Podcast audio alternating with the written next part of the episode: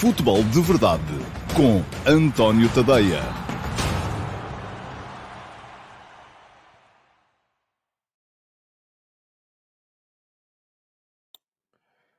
Então, olá, muito bom dia a todos e sejam muito bem-vindos à edição de hoje, quarta-feira, dia 27 de outubro de 2021, do Futebol de Verdade. Uma edição que começa a passar em revista a, a segunda jornada da uh, taça, da fase de grupos da Taça da Liga, uh, uma segunda jornada que já começou ontem precisamente e começou logo com o afastamento do Clube Porto, a primeira vez que, colocou, que se colocou em jogo nesta, nesta competição, o Clube Porto uh, ficou já a saber que, embora tenha mais um jogo para fazer, que é o jogo em casa contra o Rio Ave, já não tem qualquer possibilidade matemática sequer de chegar à Final Four. Perdeu ontem com o Santa Clara, nos Açores, por 3 a 1, tem zero pontos, um jogo por fazer, o Santa Clara, por via da vitória de ontem e do empate que conseguiu na primeira jornada, na qual o Porto folgou contra o Rio Ave, uh, sabe que já tem quatro pontos e, portanto, o Porto já não pode atingir, alcançar o Santa Clara. O que pode acontecer ainda na última jornada, uh, onde se vai jogar esse Fogo do Porto Rio Ave, é perceber quem vai para a Final Four, se o Santa Clara, como tudo parece indicar que venha a acontecer, ou se o Rio Ave. O Rio Ave tem ainda uma hipótese, e a hipótese que tem é ir ganhar fora de casa ao Futebol do Porto, ao Dragão,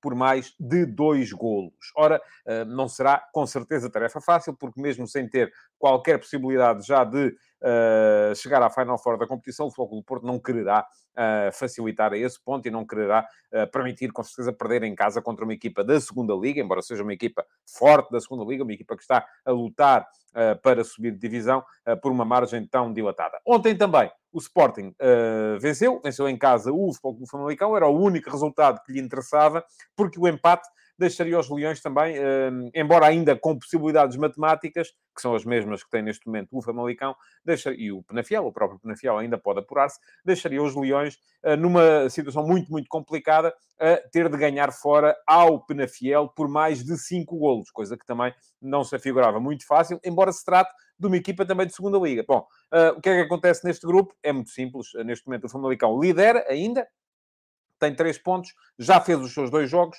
uh, tem um saldo de golos favorável, quatro golos à maior. O Sporting é segundo, tem três pontos também, tem apenas um gol à maior, mas ainda tem mais um jogo, enquanto o Famalicão já não tem nenhum. E, portanto, o Sporting sabe que uh, se, uh, como se conseguir pelo menos empatar fora com o Penafiel, fica imediatamente uh, qualificado para a Final Four, para defender a conquista do troféu uh, que traz da época passada. Portanto, ehm, não está feito. o próprio Famalicão tem ainda uma hipótese, que é a hipótese do Sporting perder em Penafiel um, ehm, por uma determinada margem de golos, que não, não permita... o que é que acontece? se o, o Sporting teria de para o Famalicão se apurar, o Sporting, enfim, se formos realistas, basta perder em Penafiel. Porque para o Penafiel se apurar, tem de ganhar ao Sporting, mas tem de ganhar ao Sporting por uh, para aí nove golos. Portanto, é uma conta que nem faz muito sentido estar a fazer-se, uh, porque uh, não, não, à partida também não vai acontecer. Portanto, tudo ali entre um, Sporting e Futebol Famalicão, com favoritismo para os Leões, porque, conforme disse muito bem ontem o Ivo Vieira, treinador do Futebol Famalicão no final, uh, o Sporting tem o destino nas mãos, e o Famalicão não, vai ficar parado à espera. Enfim, não, não sou muito uh, partidário deste uh, modelo da Taça da Liga, que deixa um jogo para uma última jornada, mas foi o que se arranjou este ano com o calendário como ele está. Eu já tenho coisas escritas sobre isso, quem quiser dar um salto ao meu Substack e procurar. Uh, tenho coisas escritas sobre o modelo da Taça da Liga. Eu defendo uma Taça da Liga exatamente ao contrário, a começar precisamente pela fase de grupos, incluindo as equipas da segunda Liga, uh, e depois, a partir daí, sim, entrar numa fase a eliminar já com os, já com os melhores. Mas pronto, enfim, a coisa é como é, e é assim desde, desde, desde o início, primeira eliminação e depois a fase de grupos. Ora bem, hoje continua a Taça da Liga, hoje vamos ter uh, um uh, Vitória Sport Clube Benfica, jogo muito, muito, muito interessante. Vou falar dele também um bocadinho lá mais para a frente. Para já, cumpro-me lembrar-vos que o Futebol de Verdade está todos os dias, meio-dia e meia, sempre uh, no Facebook, no meu canal de YouTube, que se não seguem, vos convido desde já a seguirem, e no meu canal da Twitch. Um, aparece também em direto, embora não pela mesma via, uh, no uh, Instagram, portanto, na minha página de Instagram. Também podem aproveitar para seguir, até porque no Instagram, todos os dias, há uh, stories uh, que são diferentes e há sondagens para vocês poderem responder uh, e dizer-me também o que é que vocês pensam sobre o tema que eu escolhi como tema do dia para escrever de manhã no último passo. Um, isto, o último passo, enfim, é o meu texto de opinião matinal, todos os dias, de segunda a sexta, e está aqui, quem me está a ver no YouTube, no Facebook ou na Twitch, aparece aqui uh, em baixo o endereço é tadeia.substack.com. É darem lá um salto, uh, verem os conteúdos que lá estão. Uh, tenho passado algumas horas a introduzir conteúdos antigos para uh, tentar fazer ali uma coleção do meu, uh, de todo o meu espólio e subscreverem, porque se subscreverem já sabem que recebem no vosso e-mail todos os dias de manhã uh, e à tarde, enfim, em princípio não mando e-mails com, com, mais do que uma vez por dia, para não vos maçar muito, uh, mas todos os dias de manhã receberão uh, um e-mail com o texto da, da, opinião do dia e com também links para poderem aceder aos, aos, outros textos da véspera e outros conteúdos que me pareçam interessantes. Já sabem, é dar um salto, tadeia.substack.com, subscrever, é só deixar o vosso endereço de e-mail. Há opções premium, há opções uh, gratuitas, é escolherem aquela que entenderem. Opção gratuita vão muito bem servidos, digo eu, enfim, mas eu sou suspeito naturalmente, portanto, vocês é que têm que fazer essa, essa, esse julgamento. Já somos cerca de 800 uh, nesta, nesta comunidade, queria chegar aos mil assim muito rapidamente, portanto, vamos lá embora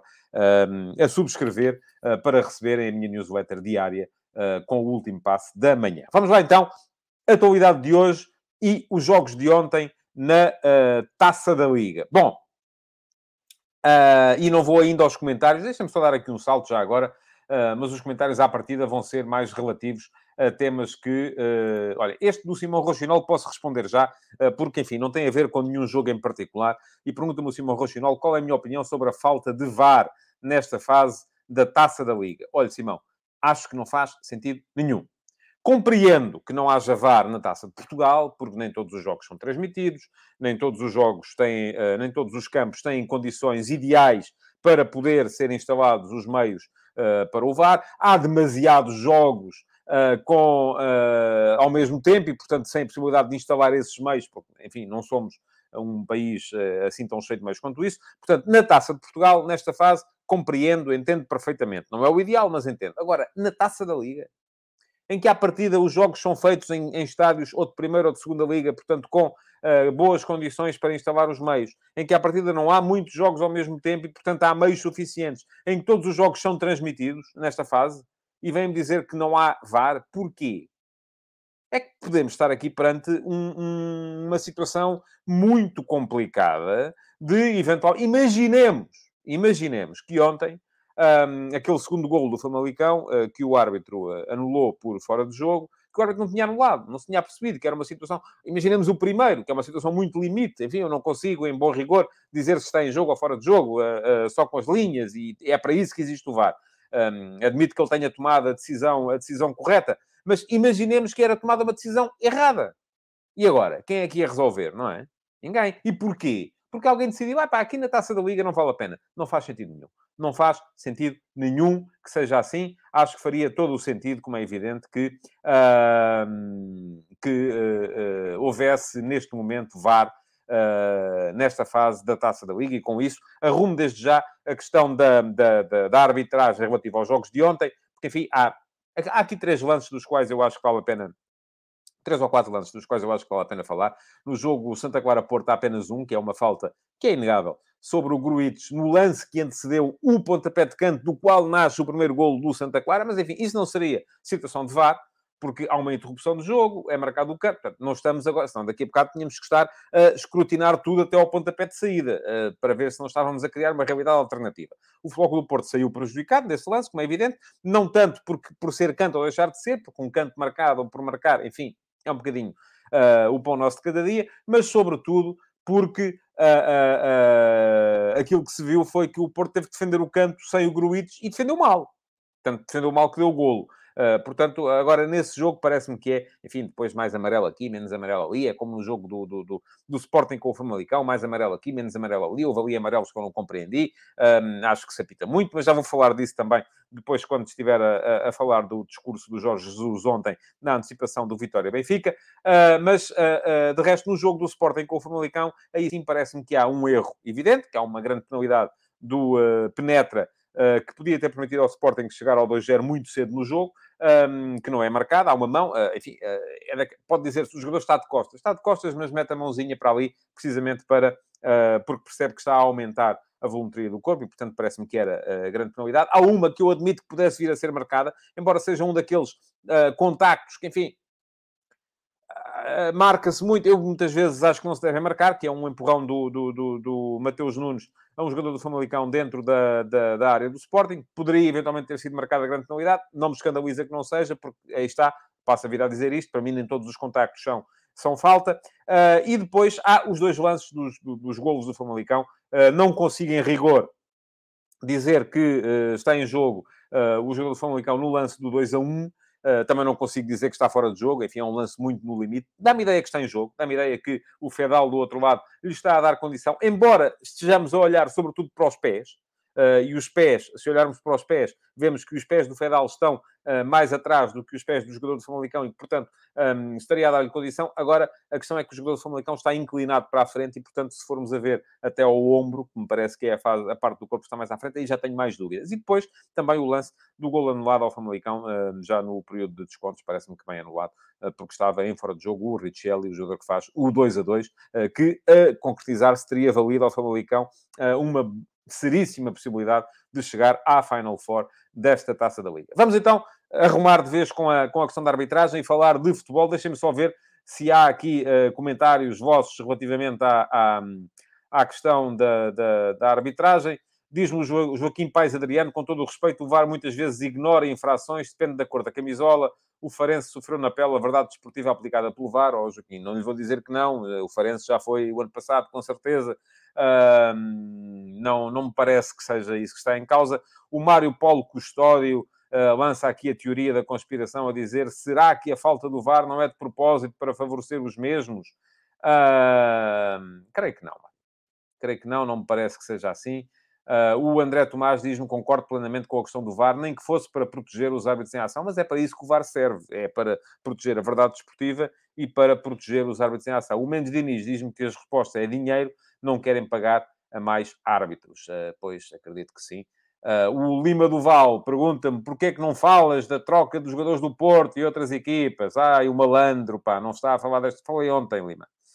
Uh, falei ontem, escrevi ontem sobre o tema, dei um saltinho aqui ao substack.tadeia.com. Uh, uh, perdão, é ao contrário, eu próprio já me baralho. tadeia.substack.com está a passar aqui embaixo em uh, e o Lima está no Facebook, portanto, com certeza que uh, dê lá um saltinho. Um, quando acabar este futebol de verdade, dê lá um salto e vai lá ver que tem lá um texto sobre, sobre o tema, tal como o futebol de verdade de ontem falou sobre o tema. Agora, não vou estar a falar da mesma coisa uh, todos os dias daqui até uh, ao fim da, da, dos tempos modernos, só porque vocês acham que eu depois não, não falei. Bom, vamos lá ver.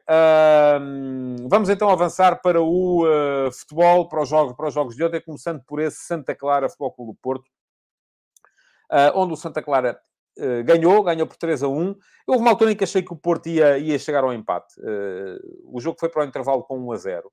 Um, o Sérgio Conceição fez 10 alterações ao 11 uh, ah, que fez alinhar de início. Marchesino em vez do Diogo Costa, Nanu em vez do João Mário, um, Bemba em vez do Pep, Manafá em vez do uh, Zaidu, Bruno Costa em vez do Vitinha, Gruites em vez do Uribe, Corona em vez do Otávio, PP em vez do Luís Dias, Tony Martínez em vez de Evanilson e Fábio Vieira em vez de Taremi. Portanto, foram 10 jogadores novos relativamente ao 11 que tinha jogado na última partida de campeonato em, em, em Tondela. Manteve-se apenas Ivan Marcano, o único, e, e isto também diz muito relativamente àquilo que Sérgio Conceição pensa, por exemplo, do Fábio Cardoso, que era estrela do uh, Santa Clara na época passada. Uh, mas manteve-se o Ivan Marcano, portanto, um 11 muito diferente.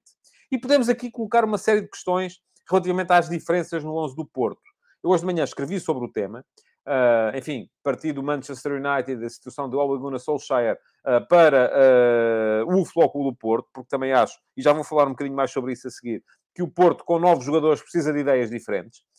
E esse é o grande problema do United, é que o United não tem uma ideia, nem diferente nem igual, não tem uma. Pronto, enfim, aquilo é meter os jogadores lá dentro e dizer, malta, agora resolvam. E não é assim que isto funciona, porque se fosse assim, até eu era treinador, e isto para responder a muitos de vocês quando eu escrevo mais sobre futebol, aparecem nas redes sociais a dizer, é pá, tu, é que não vais para treinador e tal? Porque se soubesse disso, ias para treinador. Não, eu não sou treinador, sou jornalista. Ser treinador não é só olhar para o futebol e analisar. Há muitas outras coisas a fazer, por exemplo, treinar, e uh, parece-me que uh, é fundamental quando se quer mudar os jogadores de uma equipa, mudar a ideia, mudar os processos de treino, mudar os processos com que a equipa lá chega. E uh, isso no United não funciona de todo. Uh, no Porto já funcionou às mil maravilhas. Uh, creio que neste momento o Porto precisa de fazer ali uma pequena mudança de chip. Mas depois há outras questões. Há questões de qualidade também, não é? Quer dizer, é, é impossível não olhar para o quarteto defensivo do Porto de ontem e olhar para aquilo e dizer, bom, isto é um quarteto defensivo de alto nível. Não é. Nanu, Mbemba, Maracano e Manafá não formam um quarteto defensivo de alto nível. Aqui parece-me que o Porto tem alguma Uh, e diz-me o Sérgio Silva no Instagram, não será o Sérgio Conceição a dizer a Pinto da Costa que não tem plantel? Enfim, creio que o Sérgio Conceição não ia uh, colocar uma, uma, uma competição e deitar fora uma competição para passar essa mensagem. Agora, que de facto há algumas lacunas em algumas posições, isso parece-me evidente. É? E uh, o quarteto defensivo é um desses casos, tal como me parece que neste momento o Uribe, por exemplo, é um jogador absolutamente indispensável para a equipa do Porto. Um, e tal como me parece que o Porto aí sim é uma questão de, de ideia, de uh, como é que se joga, dos processos que são utilizados ou não são, uh, quando o Porto joga. E o sistema é sempre o mesmo, é aquele híbrido entre o 4-3-3 e o 4-4-2. Mas uma coisa é jogar, por exemplo, com Evanilson e Taremi, ou com uh, Tony Martinez e Taremi, outra coisa é jogar com Tony Martinez e Fábio Vieira. Os posicionamentos, se calhar, são os mesmos, ou o esquema tático, se calhar, é o mesmo, mas as, as características são muito diferentes. E, obviamente, a equipa muda, porque uh, as coisas não podem ser as mesmas quando os jogadores são diferentes. Bom, mas isto para dizer que uh, houve uma altura em que eu achei que o Porto ia uh, ainda dar a volta à situação. Estava a perder por 1 0 ao intervalo, falhou por completo a primeira parte, o Santa Clara na primeira parte foi melhor. E atenção, foi um Santa Clara estranho.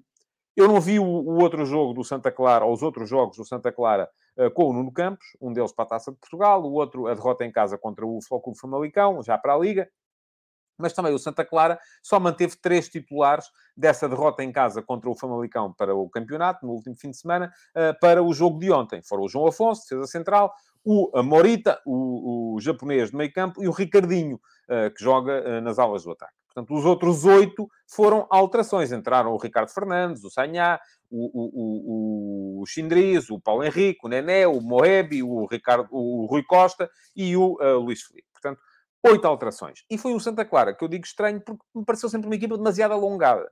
Pareceu-me sempre uma equipa com tendência para partir. Uh, porquê? Porque o Luís Filipe aparecia como ponta de lança, o Rui Costa, que também tem rotinas de ponta de lança, e o Moeb, igualmente, alternavam muito entre a direita e o centro, mas apareciam sempre muito na frente também, o Ricardinho na direita, e o Morita e o Nené tinham que aguentar o meio campo, praticamente, e a equipa era muito, estava muito distan distanciados os, os setores, e aquilo tinha tudo para correr mal.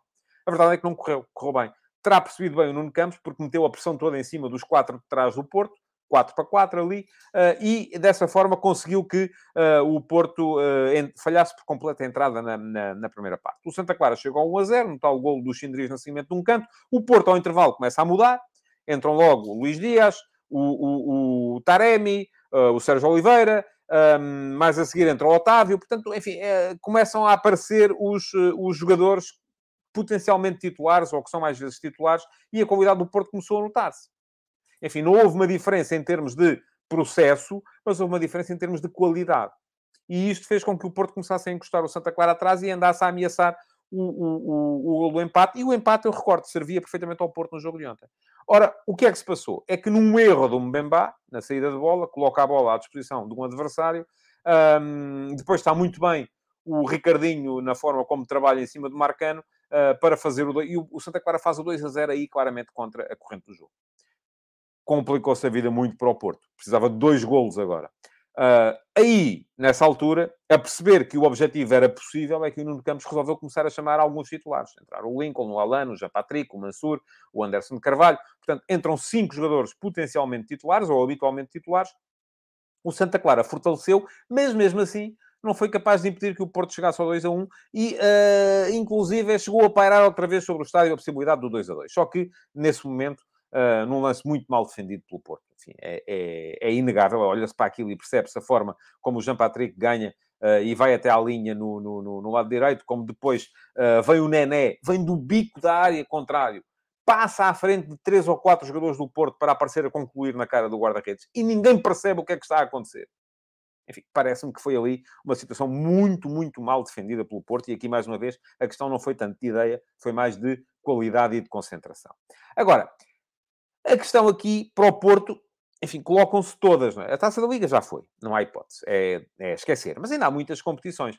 E eu, eu se, quem me segue uh, no futebol de verdade há mais tempo, recordar-se-á que eu, no início da época, quando tive que dar aqui percentagens de favoritismo uh, para este, para este uh, campeonato, coloquei o Porto ligeiramente à frente dos outros. Dei 30%, salvo erro, 30% ao Sporting, 30% ao Benfica, 35% ao Porto e 5% ao Sporting Clube. Uh, e isto porquê? Porque me parece, e continuo a achar isso, que este Porto é a equipa com maior potencial e margem de crescimento das três, das três principais favoritas.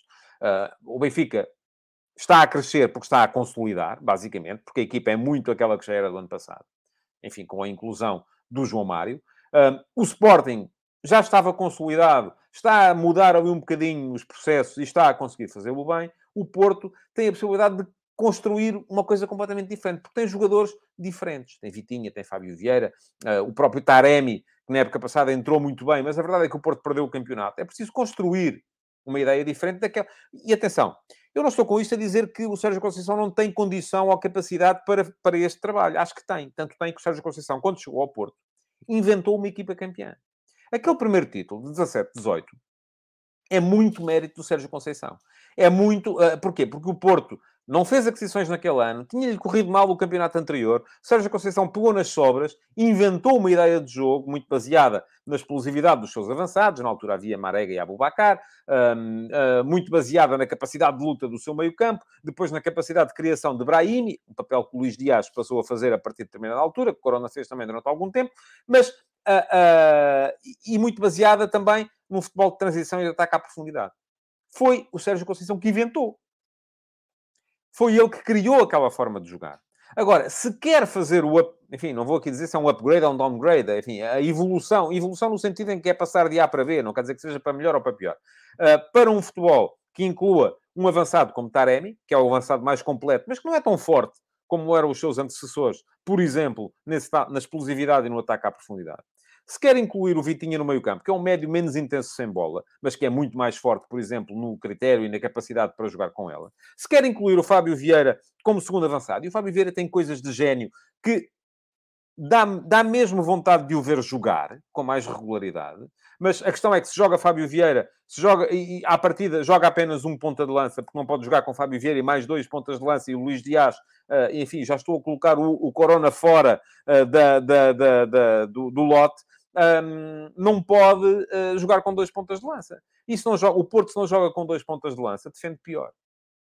E não tem a ver com o empenho, nem com a concentração, nem com a, a, qualidade dos jogadores que estão em campo. Tem a ver com a assimilação das ideias e com a criação de um todo coerente que faça sentido com aqueles jogadores. Eu, um, daqui por uns dias, possivelmente, uh, tentarei elaborar sobre isto por, por escrito, porque por escrito as coisas funcionam sempre um bocadinho melhor, uh, mas para já fiquem com esta ideia, porque me parece que uh, este Porto tem muita margem de crescimento, mas precisa de mudar um bocadito ali o chip. E eu não sei, enfim, se eu fosse treinador, dir-vos-ia o que é que é preciso fazer nos treinos, na, na, na, nas palestras aos jogadores. Não sou. Só estou aqui a ver de fora. E dizia-me hoje alguém no, no uh, no, no, Facebook, creio eu, que isto de criticar é muito mais fácil do que fazer. Pois é verdade. Por isso é que eu estou aqui e o Sérgio Conceição está lá. Se fosse ao contrário, estava eu lá e ele estava aqui. Mas pronto, nem eu tenciono ser treinador, nem ele quererá com certeza ser jornalista. Bom, comentários.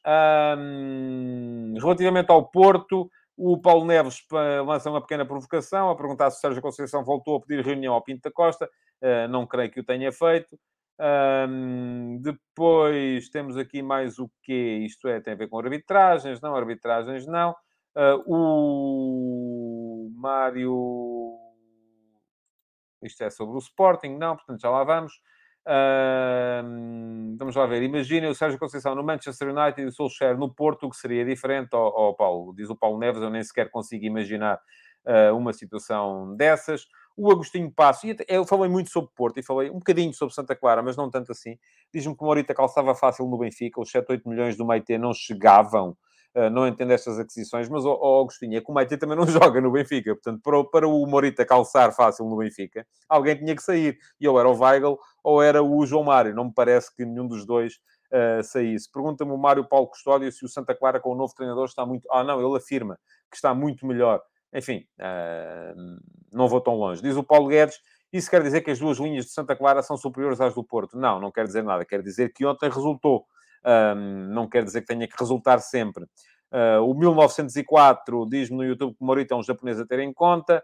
Uh, o Júlio Caetano diz que a ANTF, a ANTF, a Associação Nacional dos Treinadores de Futebol, agora não vem fazer queixas sobre o treinador de Santa Clara, também não tem o curso. Pois, enfim, o que sobre isso já, já, já falei muito no passado e voltarei a falar se for caso disso, mas não me parece que hoje seja. O Pedro Santos diz que acha que foi um erro não fazer rotação, mas fazer uma revolução com os jogadores que não só têm jogado pouco e pior ainda, nunca juntos.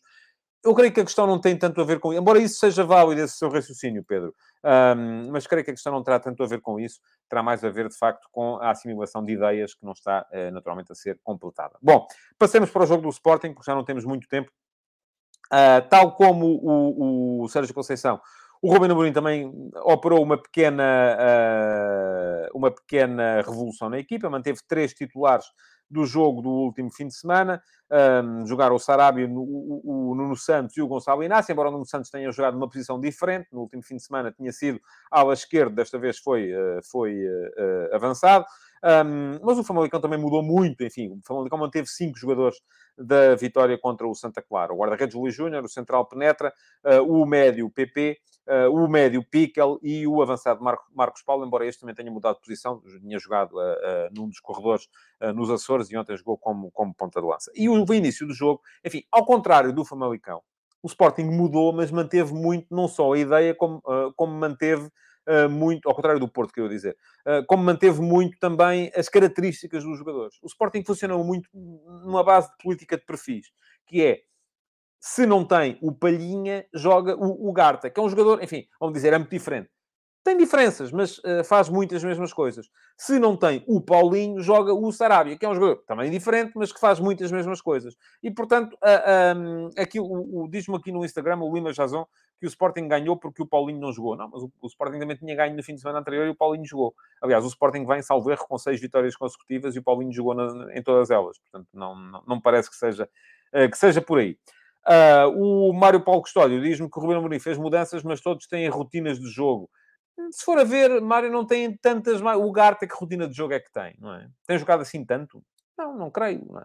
uh, os jogadores do Porto têm jogado bastante também, uh, uh, aqueles que jogaram ontem, portanto, não creio que seja por aí. Acho que tem muito mais a ver com o facto de não mudar os jogadores, mas não mudar a ideia. E de depois não haver assim também uma alteração tão. É verdade que o Sporting nos três de trás, por exemplo, tem rodado mais. Uh, o Vinagre já não jogava há muito tempo. Uh, com o, o, o Gaio tem sido suplente do Porro. Portanto, a partida não é por aí. A questão é que o Sporting, por dominar a ideia, estes jogadores dominarem a ideia, diz o Lima Jazon no Instagram que o Sporting não tem plano B. Bom, sim. Sim, também é uma verdade. É, é difícil ao Sporting mudar, mas se calhar é melhor não mudar, não é? Porque os que mudam depois dão-se mal. mas o Sporting entrou muito, muito forte fez um gol cedo, com alguma fortuna, é verdade, uma boa recuperação de bola do lugar, tem bola a tabular no Pickel e a, a ir para, para e a desviar-se do, do, do guarda-redes. Podia ter feito o segundo, no tal lance de, de, de grande penalidade, mas o jogo depois foi sempre muito controlado, intensa e forte a pressão do Sporting, a impedir o uh, Famalicão de, de, de, jogar na primeira parte, melhorou o Famalicão na segunda parte, com as entradas do Heriberto, do Ivan Jaime, uh, a equipa melhorou bastante.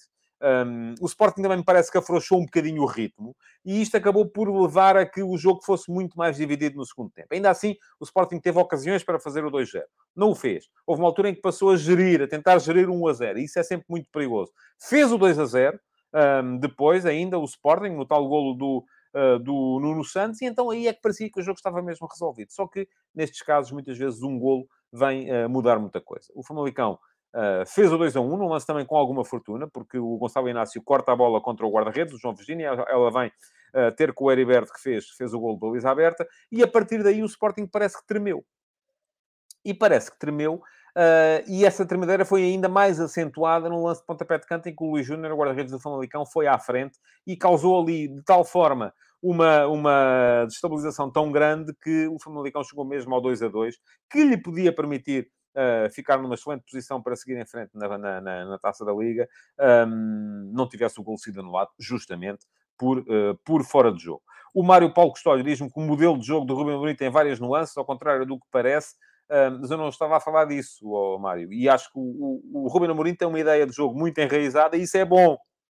Agora, depois é claro que muda, não é? É claro que se o, o, o Nuno Santos jogar a lateral ou jogar a avançado, são coisas diferentes. Se o uh, Mateus Reis jogar a central pela esquerda ou a lateral, são coisas diferentes. Uh, se o médio for o Mateus Nunes ou se for o Daniel Bragança, são coisas diferentes. Agora, elas estão aparentemente mais trabalhadas, porque o Sporting também teve mais possibilidade no ano passado, sobretudo, de trabalhar uh, as coisas dentro do, do, do plantel. Bom, queria ainda falar aqui da sondagem de hoje. Já, já vos disse que escrevi hoje de manhã no uh, impasse acerca da situação de Ole Gunnar Solskjaer no uh, Manchester United. Há uma sondagem, uh, como há todos os dias no Instagram, um, e a pergunta que vos fiz hoje é se Solskjaer vai conseguir evitar o despedimento nos próximos três jogos. Isto porquê três jogos? Porque o United já decidiu que ele vai ficar uh, na posição para as próximas três partidas. Enfim, isto não foi dito assim, mas é o que circula.